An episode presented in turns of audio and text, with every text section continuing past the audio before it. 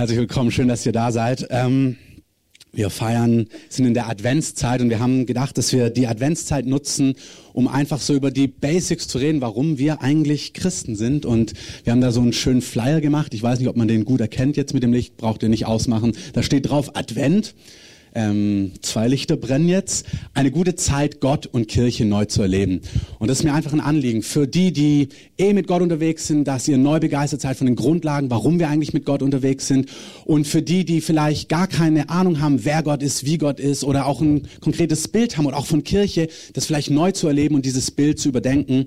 Und dafür machen wir ähm, diese Gottesdienste, uns ist einfach eine gute Zeit. Wir haben diese Flyer extra ohne Datum gedruckt, weil jeder Advent stimmt das wieder, dass es eigentlich eine gute Zeit ist, über Gott und Kirche nachzudenken, ähm, weil die Leute denken sowieso über Weihnachten nach, vielleicht denkst du über Weihnachten nach, vielleicht siehst du, alles wird weihnachtlich geschmückt und man spürt irgendwie, irgendwas hat's auf sich in dieser Zeit, aber was ist das genau?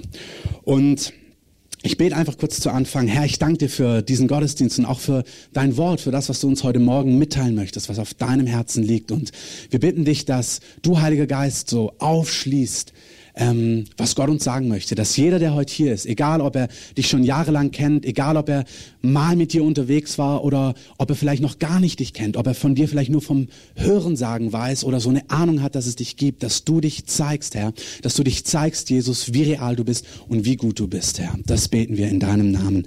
Amen. Ich war gerade in den USA für zehn Tage und ich freue mich wieder bei euch zu sein. Und ich wollte euch einfach eine Sache erzählen, weil die begeistert mich. Und wenn es darum geht, Gott neu zu erleben, dann hat es was damit zu tun, wie Gott eigentlich ist, wie Gott drauf ist.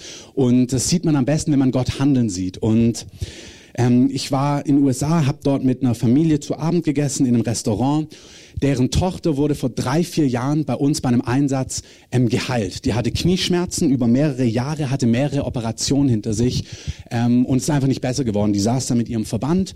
Für die wurde gebetet und die wurde im Gebet nach zweimal Beten komplett in einem Augenblick geheilt. So komplett geheilt, ähm, dass sie gesagt, ach ja, sie geht jetzt in die Stadt. Die haben da so eine Tour gemacht, drei, vier Stunden.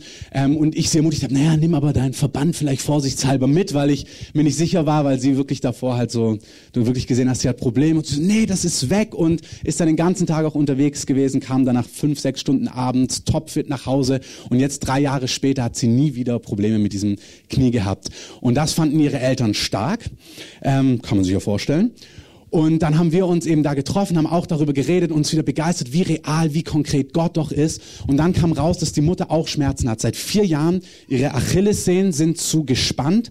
Und was es zur Folge hat, ist, dass ihre Ferse ähm, verbogen ist, dass der Knochen gebogen ist und sie Knochen auf Knochen läuft. Und hat richtig Schmerzen, ähm, kann kaum laufen ohne Schmerzen. Ähm, und dann lag es nahe, dass wir gesagt haben, naja, wenn Gott es einmal macht, Gott, das ist ja das Wesen von Gott, wenn es darum geht, Gott neu zu erleben, dann hat es damit zu tun, wie ist Gott eigentlich? Es gibt so viele theoretische Bilder und es ist so wichtig zu sehen, wie ist Gott denn ganz konkret? Und man kann viel über jemanden lesen oder hören oder was andere sagen, aber am besten lernst du jemanden kennen, wenn du mit ihm selber Erlebnisse hast und ihn kennenlernst.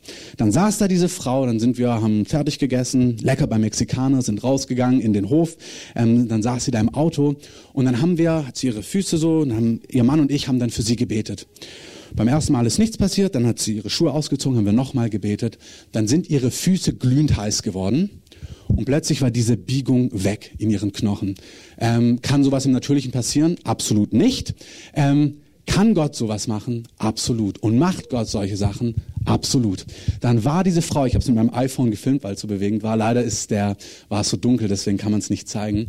Ähm, aber man hört sie. Die Frau hat geheult, die konnte es gar nicht glauben. Dann stand sie da barfuß in diesem Parkplatz und gesagt, ich kann mich bewegen, ich kann tanzen. Also es tut nicht mehr weh. Und die war so begeistert und ihr Mann hat dann gesagt, naja, weil sie war ja mitten im Parkplatz, vielleicht ziehst du die Schuhe wieder an. Ähm, und dann hat er gemeint, hat sie gesagt, ey, ich kann seit vier Jahren nicht barfuß stehen. Ich ziehe meine Schuhe nicht wieder an ähm, und hat da rumgetänzelt und wir waren einfach begeistert, wie gut Gott ist. Ähm, Amen, ja. Und eine andere Story war es, mir hatte so, ich hatte so einen Empfang, wo ich unsere Arbeit vorgestellt habe und da war so eine ganz nette Frau und die hat mir dann beim Weggehen 50 Euro, äh, Dollars in die Hand gedrückt, sowieso eine Mama ihrem Sohn hat gesagt, kauf dir was Schönes zu essen am Flughafen. Äh, ich gesagt, ich liebe es am Flughafen was zum Essen zu kaufen. Ähm, also mache ich das, habe da 20 von ausgegeben, hatte noch 30 und bevor ich ins Flugzeug gehe, spüre ich die in meiner Tasche, diese 30 Dollar. Und dann habe ich das Empfinden, dass der Heilige Geist zu mir sagt, der Heilige Geist ist eine Form von Gott, der Gott, der uns nahe ist, der zu uns spricht. Das ist ganz wichtig, wenn wir über Gott und Kirche sprechen, dann ist es nichts Traditionelles, sondern es ist was Lebendiges. Und Gott spricht, Gott hat eine Meinung, Gott spricht heute. Und dann sagt, habe ich das Empfinden, dass der Heilige Geist zu mir sagt, wenn du rausgehst, da sind immer so Schuhputze dort auf den ähm, Flughäfen, überall, ähm, der, der rechts vor deinem Gate kommt, dem gibt dieses Geld. Gut, dann bin ich aus dem Laden raus und sehe ich, links ist einer, aber gut, war ja rechts und dann habe ich gehofft, dass da noch einer kommt. Ähm, und kurz vor meinem Gate tatsächlich sitzt da eine Frau, ähm, Spanierin, Hispanic, dann kommen wir kurz ins Gespräch. Sie kennt Jesus lustigerweise, hat eine Gemeinde, also das fand ich super. Und dann sage ich ihr, du, ähm, ich habe das Gefühl gehabt, ich soll dir dieses Geld hier schenken, diese 30 Dollar. Dann fängt die an zu weinen und zu weinen und zu weinen. Und ich sehe, was, also, also, also sehr schön, dass das da dich berührt. Ähm, und dann sagte zu mir, heute kam ein anderer Kollege auch am Flughafen vorbei, der auch Christ ist und gefragt hat, naja, wie läuft so? Und er hat gesagt, ja, nicht gut gerade. Aber Jesus kennt mich und Jesus wird sich um mich kümmern. Und dann sagt sie, weißt du, die 30 Dollar, die machen wirklich nicht so sehr den Unterschied. Er hat Gott sieht mich. Die war so begeistert, dass Gott sie sieht, dass Gott sie hört. Und das ist wichtig. Wenn es um Gott erleben geht, wenn es darum geht, Kirche und Gott neu zu erleben, geht es darum zu erleben, dass Gott real ist, dass Gott konkret ist, dass Gott da ist. Und was Dunja gerade gesagt hat, stimmt. Wenn wir zu Gott rufen, dann hört er uns. Das zählt für uns, die wir jahrelang mit Gott unterwegs sind, das immer wieder lebendig zu haben. Was bedeutet Christsein eigentlich? Es bedeutet, mit Gott unterwegs zu sein. 380 nach Christus. Ähm, vor langer, langer Zeit, vor fast 2000 Jahren, ähm, da gab es die sogenannte ähm, Wende unter Konstantin, wo das Christentum Staatsreligion geworden ist. Und davor war es, hat es einen hohen Preis gekostet, Christ zu werden, weil du wurdest verfolgt, es war nicht gern gesehen, aber die gesamte bekannte Welt damals hat, da sind überall Christen geworden. Und umso mehr sie die Christen verfolgt haben, umso mehr sind zum Glauben gekommen Menschen, weil sie real Jesus erlebt haben. Menschen, die ein Erlebnis hatten mit Jesus. Bei mir war es genauso. Ich hatte weder mit Gott noch mit Kirche groß was zu tun in den Jahren, bevor ich zu Gott gekommen bin. Und ich wollte damit auch nichts zu tun haben. Und dann hatte ich ein Erlebnis mit Jesus. Und immer wenn ich mit Leuten spreche, ob das jetzt auch im Flugzeug wieder ist, ähm, wenn ich aufs Thema komme, auf Glauben, sage ich den Leuten immer, ja, ich hatte da so ein Erlebnis mit Jesus. Und entweder das interessiert die Leute und man kommt ins Gespräch oder sie merken, naja, schön für dich. Aber darauf kommt es an, ein Erlebnis mit Gott zu haben, Gott zu erleben, zu erleben, dass es Gott ganz real gibt.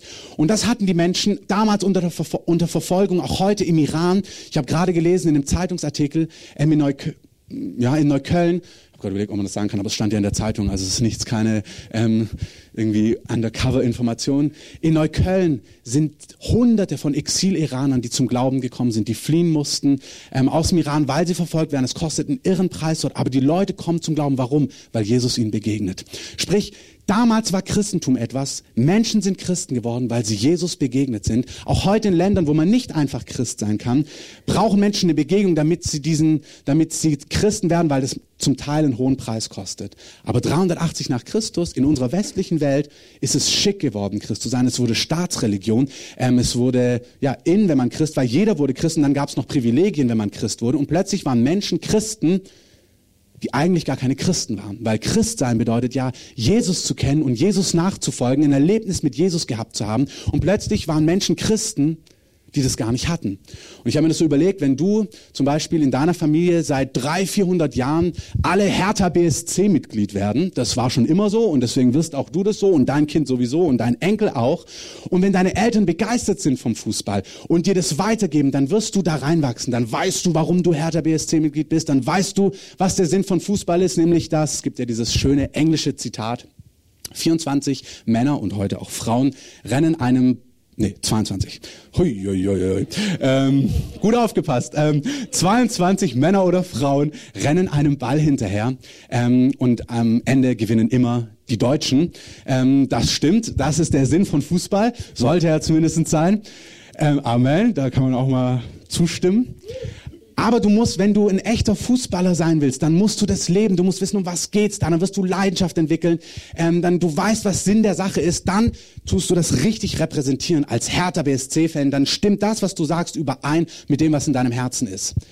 In unserer Gesellschaft ist es so, dass immer noch der größte Teil als Kind getauft wird und damit zu einer der beiden Landeskirchen zum Beispiel gehört und somit quasi Christ ist. Wir werden in einer christlichen Nation groß und seit Jahrhunderten ist es so, aber die Menschen wissen oftmals gar nicht, ja, was hat es denn auf sich mit dem Christsein? Man ist halt Christ, weil man in Deutschland oder in England oder Frankreich oder Spanien oder irgendwo in diesen Ländern hier drumherum geboren ist. Aber das heißt noch lange nicht, dass man Christ ist.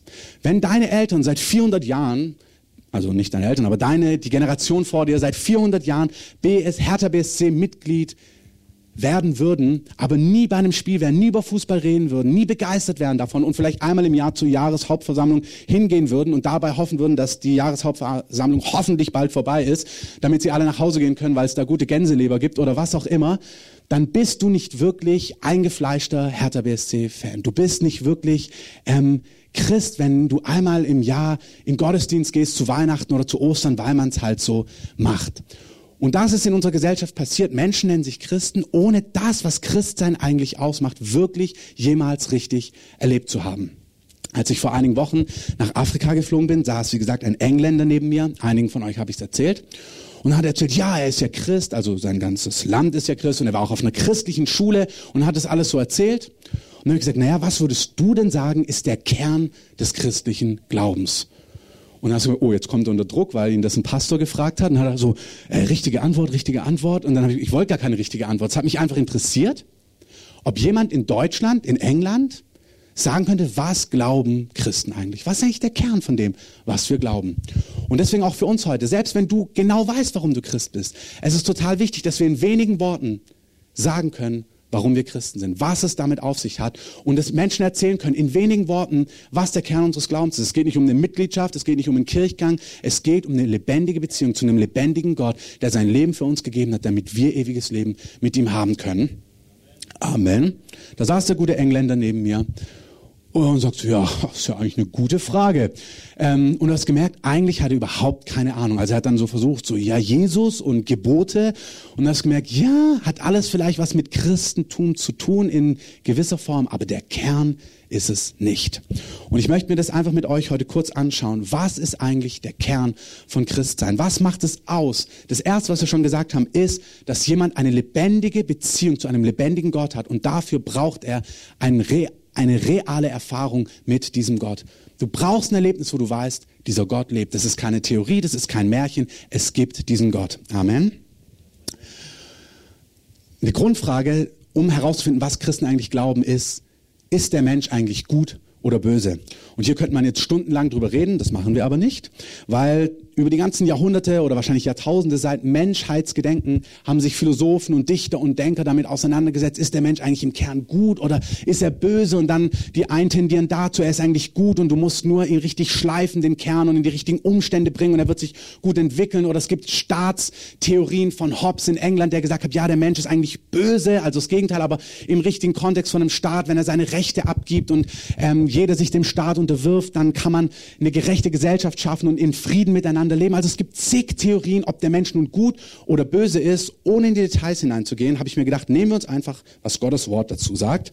Und der Römerbrief, das ist ein Brief im Neuen Testament in Römer 3, Vers 10 bis 12, sagt uns, da ist kein Gerechter, auch nicht einer. Da ist keiner, der verständig ist. Da ist keiner, der Gott sucht. Alle sind abgewichen. Sie sind allesamt untauglich geworden. Da ist keiner, der Gutes tut. Da ist auch nicht einer. Also Gott durch den Apostel Paulus schreibt im Neuen Testament, der gefallene Mensch, der Mensch ohne Gott, ist nicht gut. Hättest du mir das vor zehn Jahren gesagt, äh, Schwachsinn, natürlich, ich bin gut. Also ich hätte mein Leben angeguckt und hätte dann gesagt, doch, also im groben und ganzen ist da nichts falsch. Also ich bin nicht perfekt, aber schlecht auf keinen Fall. Also schon eher gut.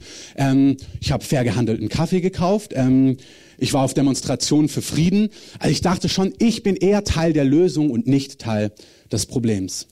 Und als ich so drüber nachgedacht habe, und es ist mir wichtig, gerade auch wenn ihr, jetzt die, die aus der Gemeinde sind, wenn du hier dazugehörst, wenn du um diese Dinge weißt, dass wir uns das klar haben, warum ist es eigentlich so und dass ihr auch Illustrationen im Kopf habt, damit ihr mit wenigen Worten Menschen das erklären könnt. Es kommt immer auf den Maßstab an, woran legst du das an? Was ist das, der Maßstab?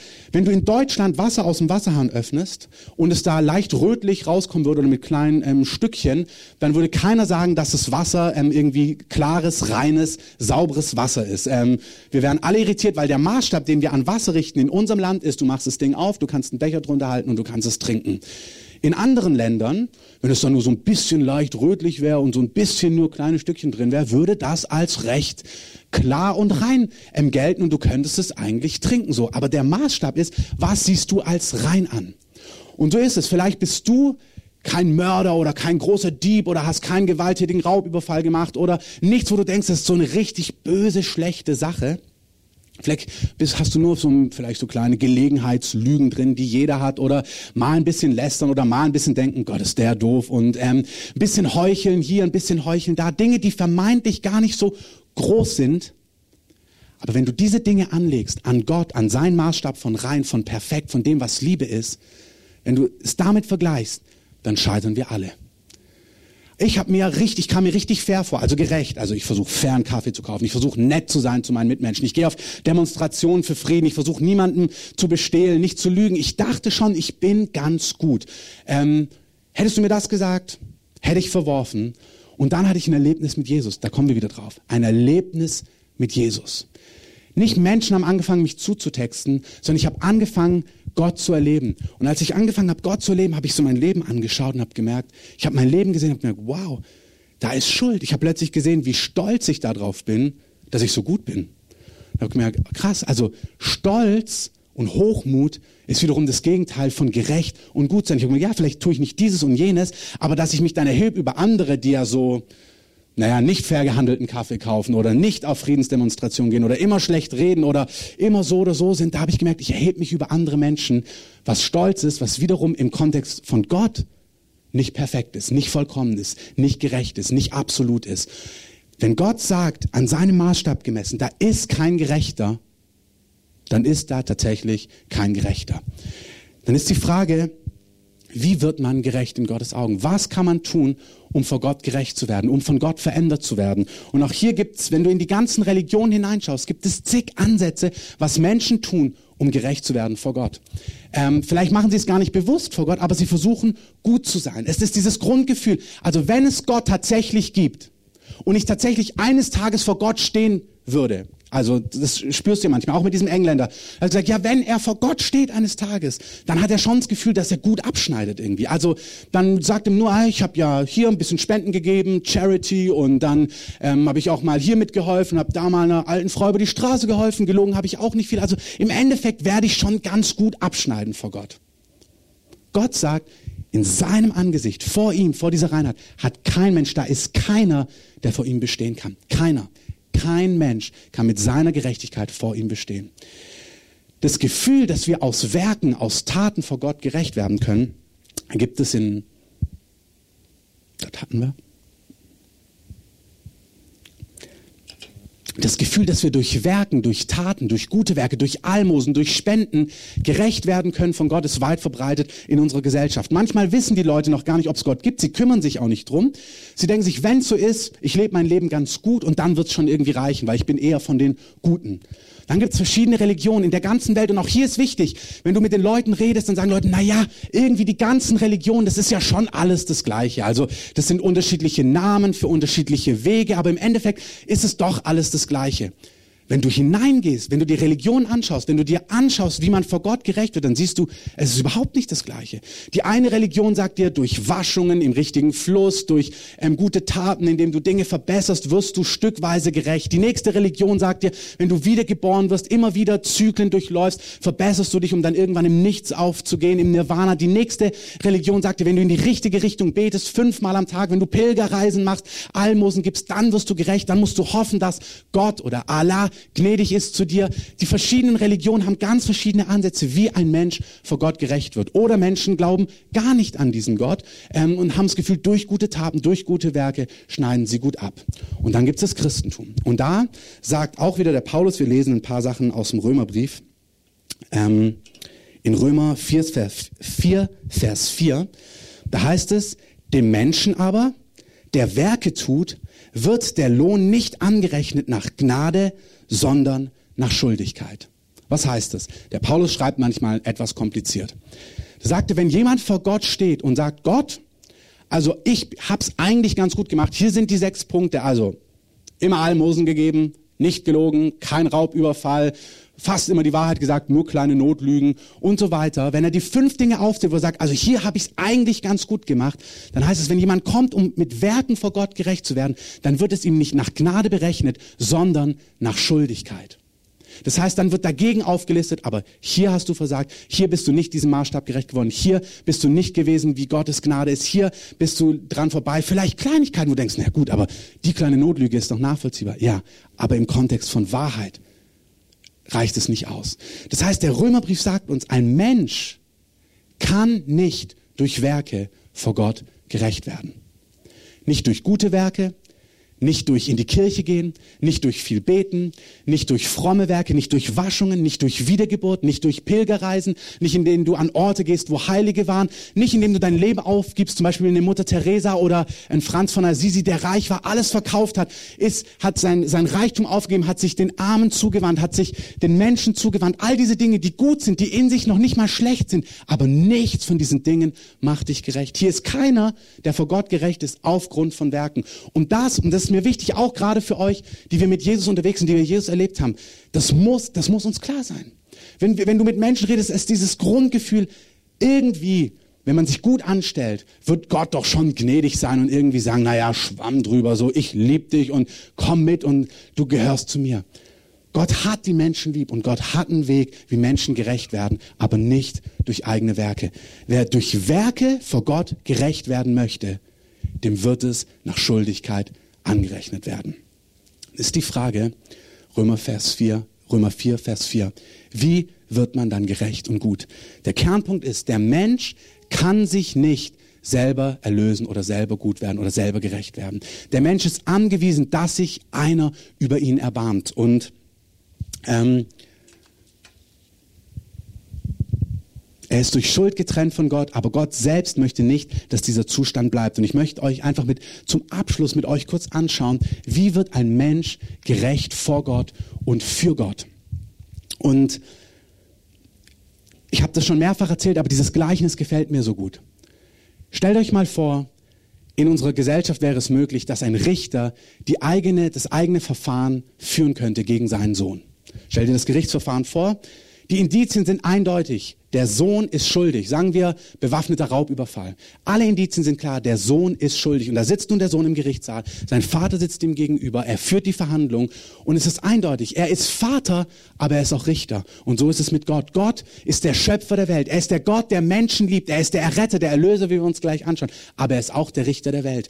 Die Bibel sagt uns, jeder Mensch, auch das ist wichtig. Für dich, der Gott vielleicht gar nicht kennt, aber auch für uns, die wir Gott kennen, dass wir klar wissen, es ist tatsächlich so.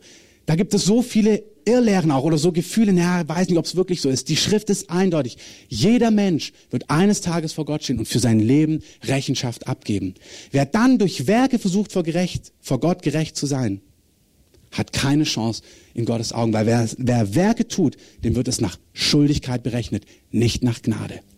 Der Richter sitzt vor seinem Sohn, der Indizienprozess wird geführt, es ist eindeutig, der Sohn ist schuldig und er muss ihn verurteilen. Der Richter, obwohl er Vater ist, kann das Recht nicht beugen. Er kann das Recht nicht beugen. Ah, es ist eindeutig, er ist schuldig, er muss ihn verurteilen. Er kann das Recht nicht beugen. Ähm, verurteilt ihn, sagen wir, zu drei Jahren Gefängnis. Ich glaube, es ist in Deutschland nicht nötig, müsste ich mal unseren Anwalt fragen. Aber wenn du schuldig bist, musst du die Strafe antreten.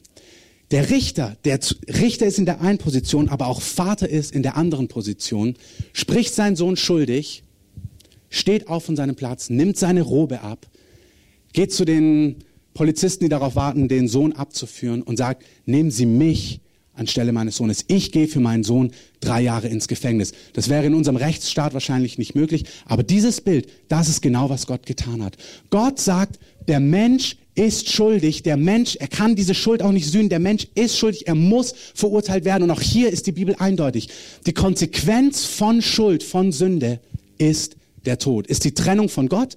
Und dadurch, dass Trennung von Gott da ist, gibt es eine geistige Trennung von Gott. Und da wir getrennt sind von Gott, geht unser Körper physisch dem Tod entgegen. Der Mensch, die Seele ist konzipiert, ewig zu leben, eigentlich in Gemeinschaft mit Gott. Aber durch Sünde wird der Mensch getrennt von Gott. Er ist getrennt von ihm und er wird physisch zugrunde gehen, aber er wird ewig getrennt sein von Gott. Die Konsequenz von Schuld, von Sünde ist der Tod. Also wenn, der, wenn du verurteilt wirst, wenn du vor Gott stehst und du schuldig bist, ist die Konsequenz, dass du in Ewigkeit von Gott getrennt sein wirst. Stell das mal ganz praktisch vor. Gott sagt in seinem Wort, er ist die Liebe. Alles Vollkommene und Gute kommt von ihm. Egal wie man sich diesen Ort vorstellt, das ist gar nicht der Punkt. Wenn es einen Ort gibt, wo nichts mehr von Gutem und Vollkommenen da ist, da will kein Mensch sein. Aber das sagt die Schrift, dass kein Mensch, auch hier wieder das Bild, stell dir mal vor, wir würden diesen ganzen Saal dunkel machen, Finsternis. Und du würdest einen Halogenscheinwerfer hier anschmeißen, so diesen Flutlicht aus dem Hertha BSC Stadion, dieses Ding hier anschmeißen. Hier würde keine Finsternis bleiben. Finsternis müsste weichen vor diesem Licht. So ist es, wenn ein Mensch vor die Vollkommenheit Gottes kommt, egal ob er ein großer, schuldiger Sünder ist, ob viel Schuld in seinem Leben ist, Schuld, die er sich vielleicht gar nicht vergeben kann, oder ein bisschen Schuld, wo er das Gefühl hat, naja, so groß ist es nicht. Im Vergleich, in der Gegenwart des heiligen, vollkommenen Gottes, in seinem Licht kann kein Mensch bestehen. Wenn wir vor Gott stehen und du schuldig wirst, bist du getrennt von Gott für alle Ewigkeit. Das ist, was die Bibel sagt. Auch hier das ist jetzt für die, die mit Jesus schon unterwegs sind, gibt es ganz viele Lehren und Irrlehren, die sagen, im Ende wird es nicht so sein. Nein, die Schrift ist eindeutig. Er sagt, Jesus sagt, wer nicht im Buch des Lebens sein wird, wird ewig getrennt sein von ihm. Das ist eindeutig. Der Richter spricht schuldig, steht auf und sagt, aber ich trete für dich, mein Sohn, die Strafe an. Die Schuld, die wir haben, die Konsequenz ist Tod, ist Trennung von Gott. Gott entscheidet sich, ja, hier ist Schuld. Der Mensch hat keine Chance, durch Werke gerecht zu werden.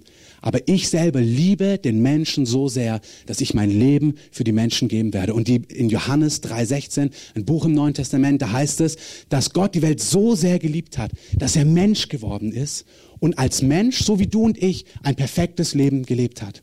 Jesus ist der Einzige, der keine Schuld in, sein, in seinem Leben auf sich geladen hat. Jeder Mensch hat Schuld. Der Einzige, der wirklich vor Gott stehen kann und mit Werken trumpfen kann, wo nichts ähm, floppt, ist Jesus. Er hat ein perfektes Leben gelebt. Das heißt, er wäre der Einzige, der nicht diese Strafe auf sich nehmen müsste. Er würde ewiges Leben mit Gott haben. Das ist, was ihm gebührt. Also er ist frei, er kann in Gottes Gegenwart gehen. Und dieser Mensch, Jesus, sagt, ich liebe dich aber so sehr, wenn du möchtest, gehe ich für dich in den Knast. Bildlich gesprochen, wenn du Ja sagst, dann nehme ich den Tod, den du verdient hast, auf mich. Das heißt, du hast eigentlich den Tod verdient, aber weil ich nicht in den Knast gehen müsste, keiner, der selber in den Knast gehen müsste, könnte das machen. Stellen wir uns die Gerichtsverhandlung vor. Zwei Verurteilte sind dort und der eine, der auch zu drei Jahren verurteilt wird, sagt, na, ich gehe für ihn rein. Das würde nicht gehen, weil er selber seine Schuld abtra ähm, abtragen muss und du kannst sie nicht summieren. Aber derjenige, der keine Schuld hat, Jesus, der keine Schuld hat, der ewiges Leben hätte, er sagt, wenn du möchtest, bezahle ich für dich und ich nehme deine Schuld auf mich. Das heißt, ich gehe für dich ins Gefängnis. Und das, was ich verdient habe, Freiheit, Leben mit Gott, Gemeinschaft mit Gott, das schenke ich dir umsonst, wenn du es möchtest. Der Römerbrief sagt, wer versucht, durch Werke vor Gott gerecht zu werden, dem wird es nach Schuldigkeit berechnet und nicht mehr nach Gnade.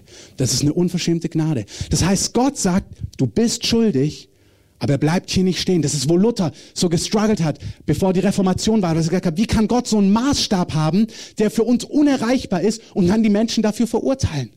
Damals haben wir gesagt, ja, indem du Geld bezahlst, wirst du gerecht. Indem du Pilgerreisen nach Rom machst, wirst du gerecht. Da kannst du deine Schuld sühnen. Und dann erkennt er im Neuen Testament, nein, nichts von all dem macht dich gerecht. Gerecht macht dich, dass Gott den Preis, die Schuld für dich bezahlt hat. Markus 10, 45, ähm, sagt, er ist gekommen, um zu dienen und sein Leben zu geben als Lösegeld für viele. Ein Lösegeld ist, wenn jemand gefangen ist und jemand sagt, ich bezahle den Preis. Gott sagt, du bist schuldig, aber ich bezahle den Preis für dich. Ich gebe mein Leben und du kannst frei ausgehen. Der Punkt, der allentscheidende Punkt ist folgender. Ein Geschenk muss man annehmen. Wenn du dir vorstellst, du fährst in der BVG schwarz, machst du natürlich nicht, aber wenn du es tun würdest, und dann wirst du plötzlich erwischt, und was kostet 40 Euro oder so? Ähm, oh, woher wisst ihr das? Nein.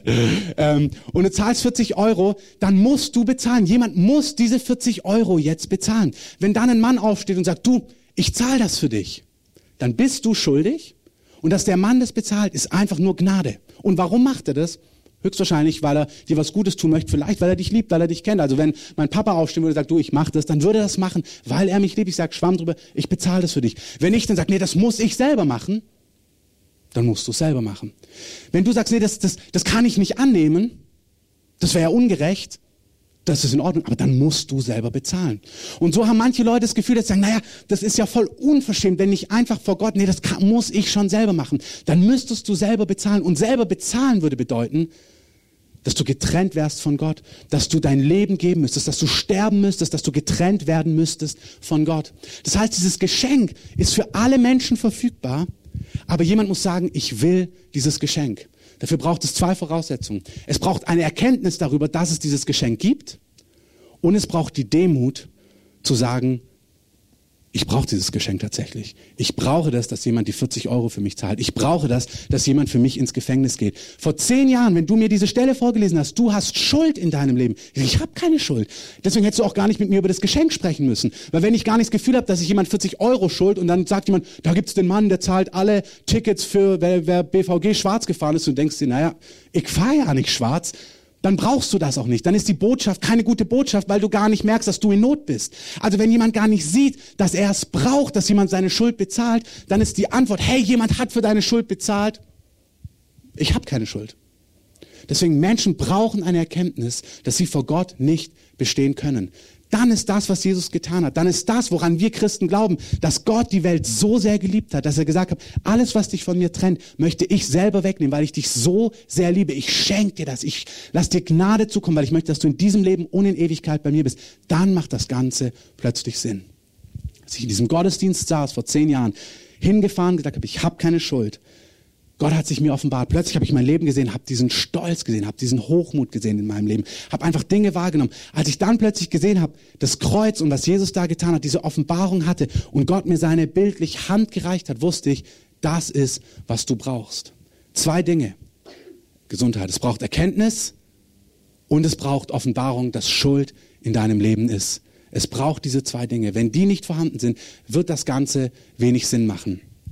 Ähm, ein Bild, was ich noch verwenden möchte, ist, die Menschen haben das Gefühl, sie sind gar nicht in Not und deswegen ergreifen sie den Rettungsring nicht. Und ich habe das mal gelesen, es hat mir gefallen.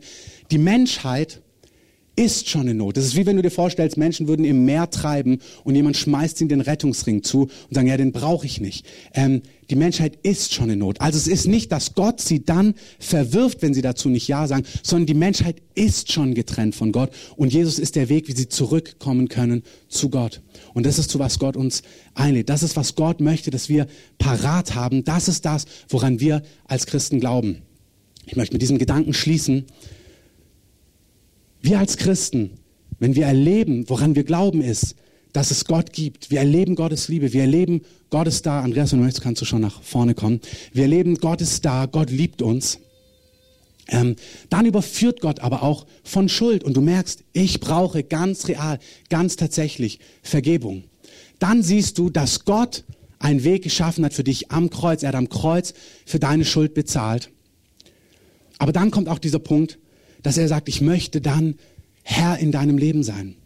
Christ sein bedeutet, ich lasse mir von Gott meine Schuld vergeben, aber Christ sein bedeutet auch, dass ich dann mit diesem Gott, der mich so sehr liebt, zusammenleben möchte, dass ich sage, Gott, für mich, zeig mir den Weg, zeig mir, wie das Leben in deinen Augen funktioniert. Und ich möchte uns einfach bitten, dass ihr, dass wir vielleicht alle einmal aufstehen, so zum Abschluss.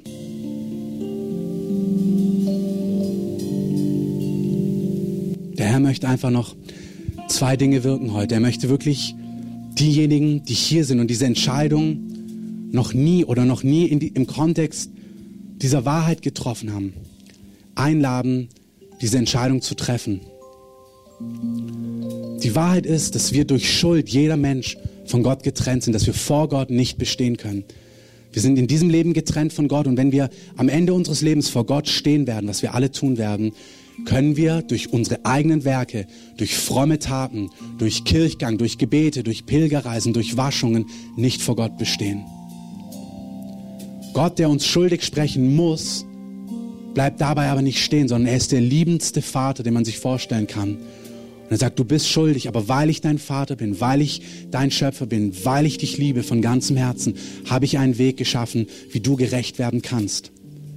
Ich habe das, was du bezahlen müsstest, auf mich genommen. Ich habe den Preis für dich bezahlt. Ich habe mein Leben gegeben als Lösegeld. Ich habe mein Leben in den Tod gegeben am Kreuz, damit ich für dich bezahle, wenn du das möchtest.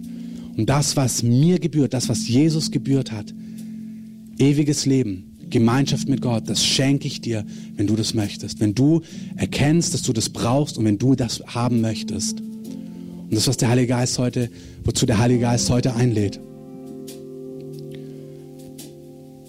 Diese Offenbarung bisher nicht hattest, wenn du bisher nicht wusstest, was eigentlich der Kern ist von Christentum, nämlich ist, dass Gott ein gnädiger Gott ist, der sein Leben gegeben hat für uns und du jetzt merkst, so der Heilige Geist dir zeigt, ja, es gibt Schuld in deinem Leben.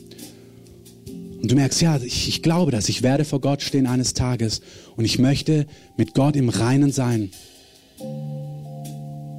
Und diese Offenbarung noch nicht hattest. Oder wenn du merkst, du hast diese Offenbarung vielleicht mal gehabt, aber dein Leben ganz anders gelebt. Und merkst, ich möchte diese Entscheidung neu treffen, dazu lädt der Heilige Geist ein damit verbunden ist. Und auch das fragt der Heilige Geist Einzelne. Christsein bedeutet, nicht mehr für sich selbst zu leben, sondern für den, sagt der Korintherbrief, der sein Leben für uns gegeben hat. Manchmal sind wir, das gilt vielleicht gerade auch für die, die mit Jesus unterwegs sind, haben wir das Gefühl, dass wir doch über unser Leben selbst entscheiden und regieren. Aber Christsein bedeutet, mein Leben, das, die Rechte über meinem Leben an denjenigen abzugeben, der sein Leben für mich gegeben hat. Der Liebe in Person. Zu sagen, Herr, ich vertraue dir, ich habe deine Liebe gespürt, ich gebe dir mein Leben, führe mich, zeig mir, was du mit mir vorhast. Nutze mein Leben dir zur Ehre in den großen und in den kleinen Dingen. Es ist ein sich anvertrauen an Gott und an seine Pläne. Jesus sagt, dass wir ihn annehmen sollen als Herrn, als König, als Chef in unserem Leben und als Erlöser. Und die beiden Dinge sind untrennbar miteinander verbunden. Es gibt nicht den Retter Jesus, ohne dass er der Herr wird in unserem Leben. Ich bitte euch einfach mal so alle die Augen zu schließen. Und ich möchte einfach uns alle bitten, diejenigen, die vielleicht Jesus schon kennen und mit Jesus leben, oder auch die, die diese Entscheidung noch nie oder vor langem getroffen haben, aber merken, sie müssen das neu treffen. Einfach, wen betrifft es, dass er sein Leben Jesus anvertrauen möchte? Und wen betrifft es, der sagen, ich möchte ganz neu auch entscheiden, dass Jesus der Chef und der Herr in meinem Leben ist. Und ich möchte dorthin gehen oder ihm nachfolgen auf seinen Wegen, was Christsein bedeutet. Christus nachfolgen, ein Nachfolger von Jesus zu sein.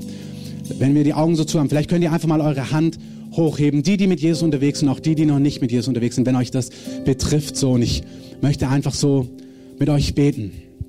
Lasst gerade eure Hand oben. Wenn es noch jemand betrifft, hebt die Hand gerade mit hoch. Danke. Hebt sie gerade noch mit hoch. Diejenigen, die diese Entscheidung das erste Mal treffen oder sie wieder treffen müssen und diejenigen, die merken, eigentlich leben sie ihr Leben selbstbestimmt und nicht mit Jesus als ihrem Herrn.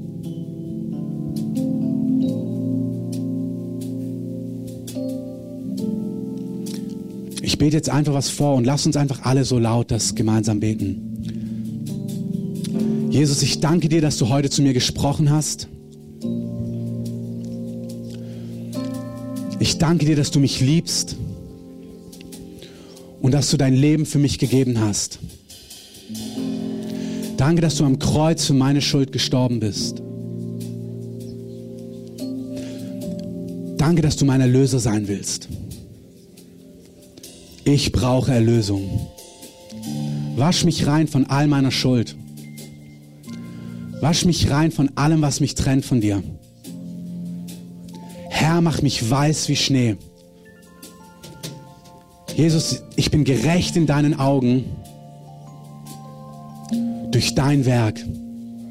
Und Jesus, ich will zu dir gehören. Und ich will mit dir gehen. Und ich will auf deinen Wegen gehen. Und du sollst der Herr in meinem Leben sein. Herr, führe mich. Leite mich. Zeig mir die Dinge, die dir wichtig sind. Stell dich mir vor, dass ich dich besser und besser kennenlerne. Jesus, ich sage, ich gehöre zu dir und ich glaube dir, dass du mir heute ewiges Leben geschenkt hast.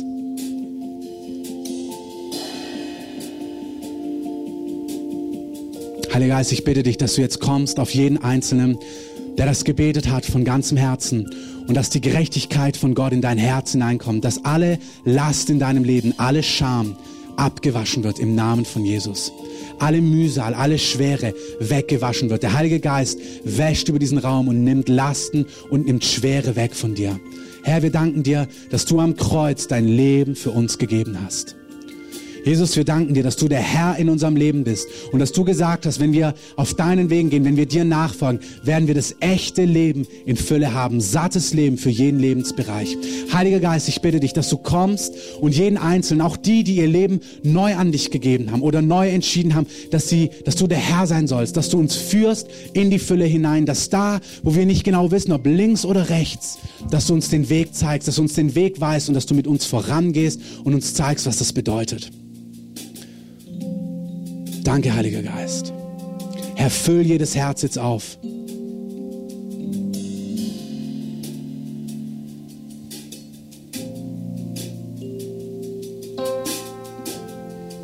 Frieden des Herrn ist da.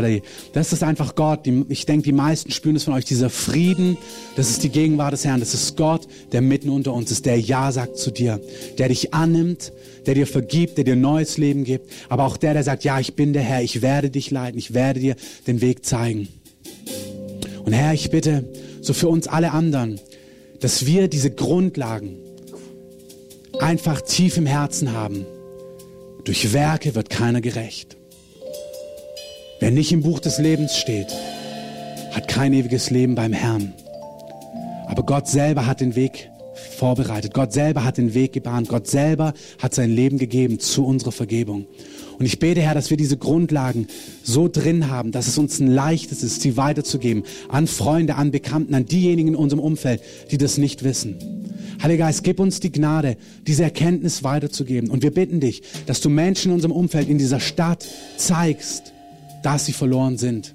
Herr, keiner braucht Errettung, wenn er nicht weiß, dass er in Not ist. Keiner braucht einen Erlöser, wenn er nicht weiß, dass er in Not ist, Herr. Herr, wir bitten dich um der Menschen willen, dass du in dieser Stadt, in unserem Freundeskreis, in unseren Familien Menschen zeigst, dass sie in Seenot sind. Dass wenn der Rettungsring geschmissen wird, dass sie sehen, das ist die Lösung. Das ist nichts, Nichtiges, was mich nicht interessiert oder was mich nicht kümmert, sondern das ist das, was ich brauche. Heiliger Geist, du sagst, dass du selber die Menschen überführen wirst von ihrer Schuld. Und Herr, wenn du überführst von Schuld, ist es keine Verdammnis, keine Anklage, sondern du zeigst es, um Menschen zu lieben und zu retten. Und wir lösen diesen Segen in unseren Familien, in unseren Freundeskreisen, in unseren Arbeitsstellen, da wo wir leben, Menschen in unserem Umfeld, dass sie erkennen, dass sie einen Erlöser, einen Erretter brauchen, dass sie ihren König brauchen, der Gott, der sie geschaffen hat, dass ihr Leben zu viel mehr bestimmt ist, als alleine 70, 80 Jahre irgendwie abzusitzen. Herr, du hast gute Pläne für jedes Leben und wir bitten dich, dass du die, ja, die Leben in unserem Umfeld flutest. Halleluja.